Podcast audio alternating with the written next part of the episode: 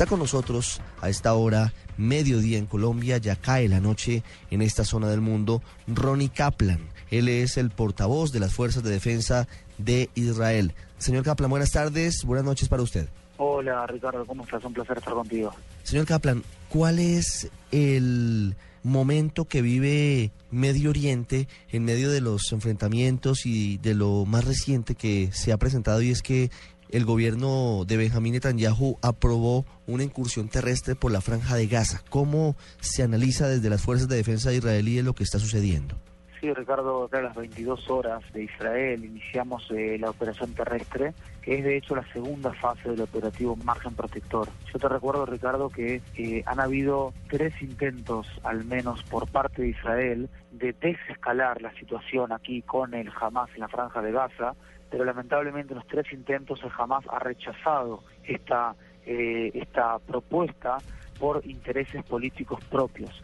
Es por eso que, eh, dado que ya hace varios días el 75% de la población israelí está bajo fuego de los cohetes del Hamas, hemos decidido salir a esta operación con el objetivo de establecer una realidad en el terreno que le permite a la ciudadanía israelí vivir segura, al tiempo que pretendemos también infligir un duro daño en lo que es la infraestructura terrorista de Hamas y otros grupos terroristas en Gaza. Fíjate, Ricardo, que sería como si 30 o 28 o 29 millones de personas en Colombia estuviesen bajo fuego. ¿Qué haría el gobierno colombiano en ese caso?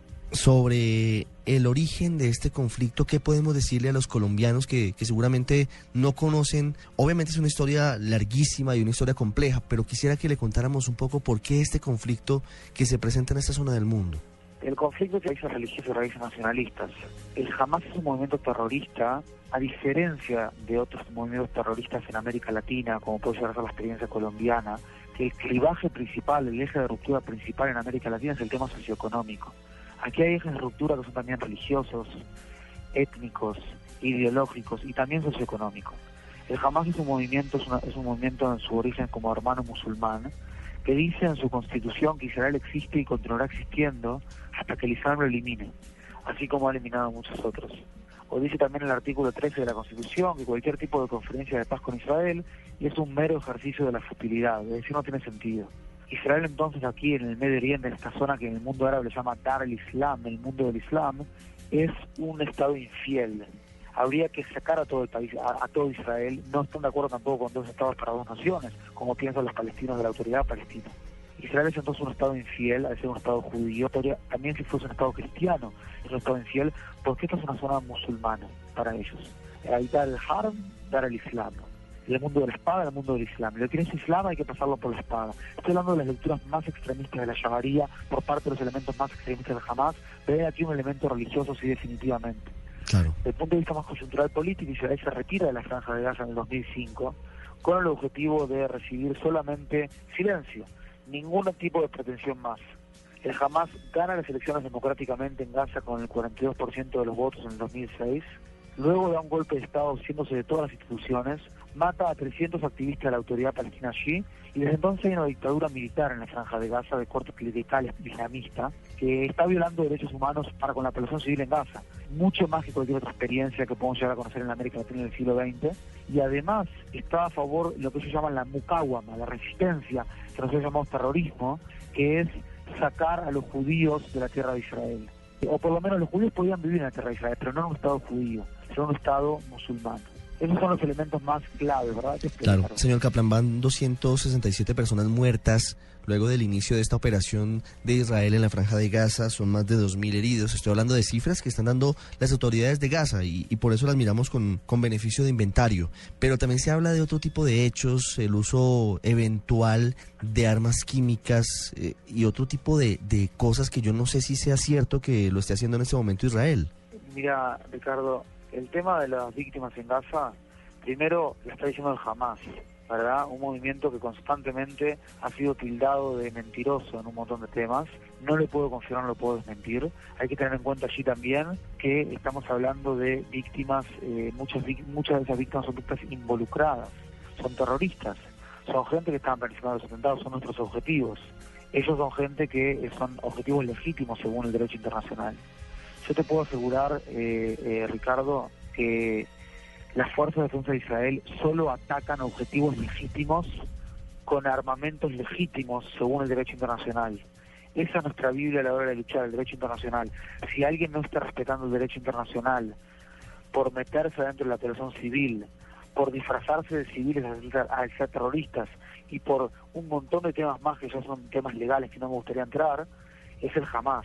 Para establecer un objetivo militar puntual, Ricardo, empleamos métodos de inteligencia y operaciones muy avanzados, así como una asesoría legal correspondiente para cada uno de los objetivos. Hacemos todo lo que está dentro de nuestras posibilidades para disminuir el daño a la población civil. ¿Cuál es el problema?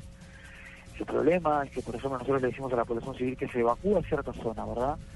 Va el portavoz del Hamas al único programa, al único canal, al único canal de televisión en la franja de Gaza y dice, señores, todos vuelven a sus casas, ahora todos vuelven a la casa, les ordena volver a su casa, porque somos los escudos humanos, de, lo contrario Israel va a atacar. Y claro, Israel quiere atacar en ese lugar porque ahí están saliendo los lanzaderos, ahí están los lanzaderos de cohetes de más largo alcance, que están dejando bajo fuego el 75% de la población israelí. Claro que sí. Y claro, jamás sabe que si lleva a los civiles allí, Israel no va a atacar por la moral israelí. Israel va a abortar esos ataques. Entonces aquí un uso cínico también de lo que es la moral israelí, que puede ser como la colombiana, la moral occidental, ¿verdad? Este, lamentablemente este tipo de grupos están haciendo, canibalizan a su población y de esta manera hacen un uso cínico de lo que es nuestra moral. Y es muy complicado luchar con un grupo de, de, este calibre en, en, esta zona, ¿verdad? Se me acaba el tiempo, pero quiero hacerle una última pregunta, señor Kaplan, agradeciendo este llamado que usted nos atiende desde Jerusalén. ¿Cuál puede ser la solución a corto plazo frente a esta tensa situación que se vive en, en la franja de Gaza, porque el presidente Netanyahu autorizó la convocatoria de más reservistas de las fuerzas militares, dicen que hay que prepararse para una operación terrestre más prolongada. ¿Usted ve en el panorama la posibilidad de alguna solución, eh, digamos, de tipo pacífico a esto? Nosotros, nosotros como, como ejército del primer día venimos diciendo que estaríamos dispuestos a ampliar la operación eh, y de hecho lo ampliamos el día de ayer a las 10 de la noche entrando a la franja de Gaza por tierra. Nosotros le queremos traer silencio a nuestra población civil y para eso hay que infligir un duro daño a las infraestructuras terroristas Hamas. Si en el medio de una solución diplomática, que es un tema político, como sabes, uno de los problemas también aquí en Medio Oriente, Ricardo, es que Israel es la única democracia. Hay acá una democracia occidental moderna contra contra un eh, contra una dictadura militar islam, islamista con lecturas medievales también del Islam en cierto sentido. Entonces, decía que los políticos todo el tiempo están hablando, y yo veo en la televisión también, están hablando de un intento de cese fuego, de un, algo diplomático. Si fuese diplomático, qué mejor. Ojalá, o sea, de, un ingreso por tierra solamente un mal necesario. Si hay una solución diplomática, que la haya. Va a ser una solución política y nosotros como militares vamos a acatar. Mientras tanto, lo que tiene que ver con la parte militar, nosotros estamos haciendo todo para dar lo mejor de nosotros, estamos súper motivados en traer un buen resultado a la población israelí y fíjate que lo que nosotros estamos eh, ahora este, eh, preocupando mucho es el tema de los túneles, lo que te decía que se filtraron el otro día. Nosotros hoy estamos luchando con los túneles. Los túneles son muy difíciles de bombardear desde el aire, porque están como 18 metros por debajo de la tierra. Si lo haces como bombardeo de aire, eso puede crear también consecuencias colaterales a la población civil en la franja de Gaza es por eso que entramos por tierra.